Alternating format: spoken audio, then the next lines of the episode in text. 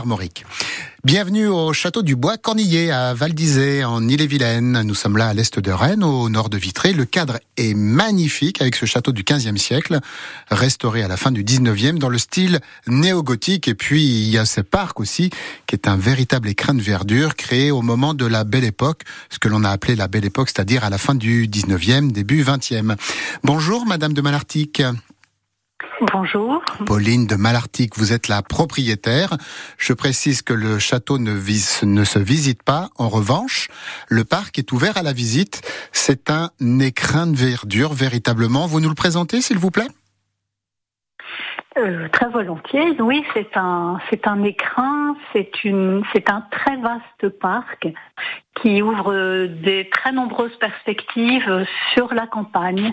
Le, les paysagistes qui sont intervenus à la fin du 19e siècle ont idéalisé la campagne et tout leur travail a été pour créer des perspectives qui montrent cette campagne, le village, le bourg de Val d'Isée, les, ses clochers, les fermes, des perspectives aussi retour sur le château. C'est vraiment au bois cornillé, c'est le jardin qui se fait paysage et le paysage qui devient jardin. Une campagne qui se veut tout en harmonie, un terroir euh, entier qui va du château au village et qui valorise en quelque sorte un peu la, la France éternelle, la France campagnarde, la France qu'on aime. On, en sent, on sent que vous en parlez avec euh, beaucoup de profondeur. En quelle année avez-vous fait l'acquisition de ce château?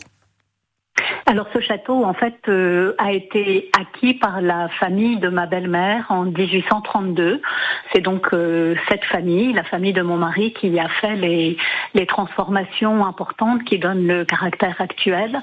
Et nous avons la chance que mes beaux-parents nous ont confié le domaine en 2003. Et nous, et nous continuons et nous espérons le passer à notre fils. C'est des lieux pour lesquels on se passionne dès, qu'on les connaît et dès qu'on y travaille.